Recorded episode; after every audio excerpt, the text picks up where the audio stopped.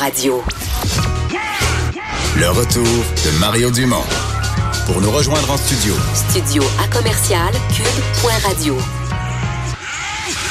Appelez ou textez 187 Cube Radio. 1877 827 2346.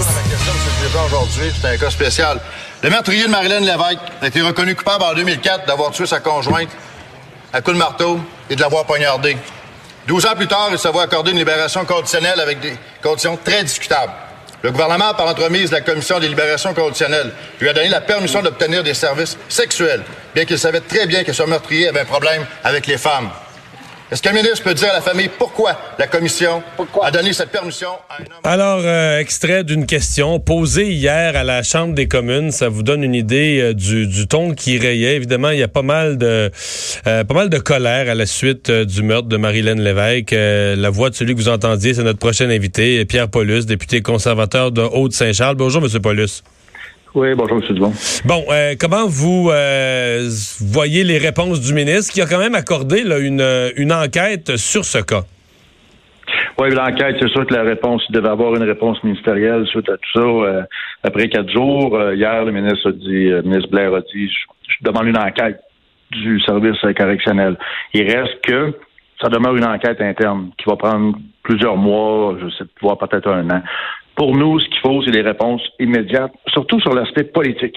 Moi, ce qui me concerne actuellement, c'est tout ce qui s'est passé. C'est parce que cet événement-là est un événement qui arrive, un meurtre crapuleux, mais quand on, on va avec des, des, des, permissions qui ont été données par une, deux commissaires qui n'ont aucun sens, mais quand on remonte toute l'histoire, on s'aperçoit qu'il y, y, a des décisions politiques qui ont été prises en 2015 puis qui ont peut-être eu un impact là, très important.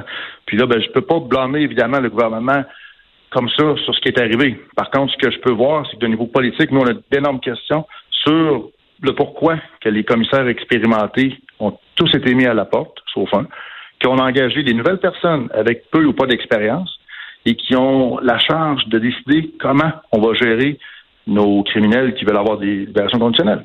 Donc, c'est des questions importantes. Et là, comment comment jouer ça? Mais euh, on a l'impression qu'en l'espace de... Parce que j'ai étudié cette question-là moi-même à LCN ce matin. On a l'impression qu'en six mois ou un an, on a vidé toute la commission de son, de son expertise ou de son expérience. C'est exactement ce qu'on s'aperçoit, ce qu'on voit. Et là, on a eh bien, beaucoup de preuves de tout ça. Premièrement, une lettre qui est envoyée en 2017 à Justin Trudeau par les anciens commissaires qui étaient très inquiets de ce qui se passait qui ont eu aucun, aucune réponse à leur lettre. Également, en 2018, le vérificateur général a fait des observations mentionnant qu'il y avait des problématiques, qu'il y avait des inquiétudes sur la façon de faire. Donc, il y a plusieurs éléments actuellement en place qui donnent déjà des réponses. Et là, comme je vous dis, c'est hautement politique parce que la décision appartient au gouvernement Trudeau. On veut savoir premièrement pourquoi cette façon de faire-là a été mise en place et pourquoi il n'y a jamais eu de réponse aux inquiétudes. Euh, oui, je veux bien qu'une enquête interne du service correctionnel soit faite, mais il reste que la question politique revient à Justin Trudeau, au ministre Blair, d'y répondre. Ouais. Euh, le cas lui-même, euh, vous comme euh, comme député, bon, vous l'avez regardé. Est-ce qu'il vous apparaît y avoir à, à, première vue des irrégularités dans le cas de Eustachio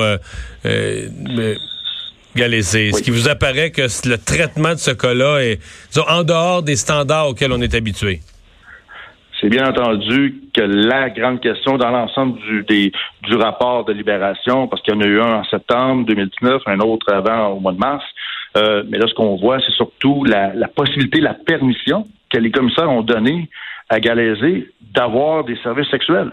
C'est ça qui est incompréhensible, de dire que c'est un homme, premièrement, accusé du meurtre de sa conjointe à l'époque, qui a encore des problèmes psychologiques de, comportement vis-à-vis -vis des femmes, mais là, on lui dit, dans un, on donne une permission de faire affaire avec des prostituées qui, premièrement, est encore illégale au Canada. Donc, des agents officiels du gouvernement du Canada qui recommandent d'aller voir des prostituées, ce qui est illégal. Deuxièmement, de l'envoyer voir des femmes. Un homme qui n'est pas capable d'être en relation avec les femmes, qui a tué son, sa conjointe. Il n'y a personne qui peut comprendre ça. Et c'est sûr que ça va prendre des explications. Là. Mais là-dessus, est-ce que c'est un manque d'expérience? Est-ce que c'est un manque de jugement des commissaires? Il y a deux personnes qui ont donné cette autorité-là. Euh, comment ça peut se passer? Donc, c'est des questions qui demandent des réponses immédiates et c'est pour ça que moi, soit via le comité de la sécurité publique dès que possible ou via une, euh, quelqu'un qui serait indépendant du gouvernement qui ferait l'enquête rapidement. Mais là, là, ça prend des réponses parce que, comme j'ai posé mes questions cet après-midi à la Chambre des communes, est-ce qu'il y a d'autres cas comme lui qui se promènent au Canada? Ben, qu'est-ce que vous en pensez, vous? On a le droit de se poser la question. Je peux évidemment pas avoir la réponse. C'est pour ça que je veux des, on veut le savoir. Mais est-ce qu'il y a des individus qui ont été relâchés puis qui ont des permissions de ce genre-là qui se promènent au Canada? Ça, c'est très inquiétant. Puis là, je veux dire, j'ai entendu des commentateurs à Radio-Canada dire que je faisais de la petite politique avec ça. Premièrement, c'est mon rôle en tant que porte-parole de la sécurité publique de poser des questions. Et je crois que c'est assez clair qu'on a un méchant problème. Il y a une Marilyn Lévesque qui s'est fait assassiner. je crois que c'est mon devoir de poser les vraies questions. Et là, maintenant, ben, M. Trudeau et son gouvernement doivent y répondre. Ben, Pierre Paulus, merci de nous avoir parlé.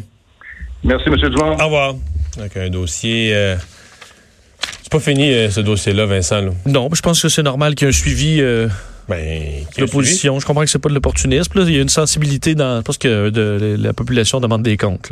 Non, mais je veux dire. Le process, là, tu as un processus particulier qui est celui de d'un cas euh, qui a été étudié, on parlait d'un risque modéré. On Mais je m'excuse, là, le travail qu'on fait, là, les médias, d'aller voir en arrière, de dire, OK, mais les, personnes qui ont pris cette décision-là, les commissaires, c'était deux nouveaux. Oui.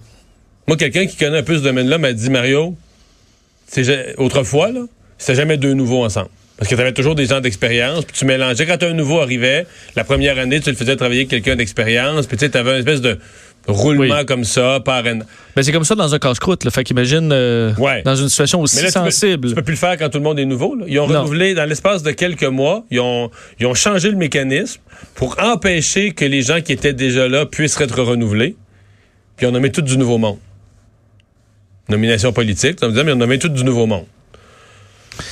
Parce que c'est assurément très difficile. Pas un travail facile. Il faut quand même leur donner ben ça. Là.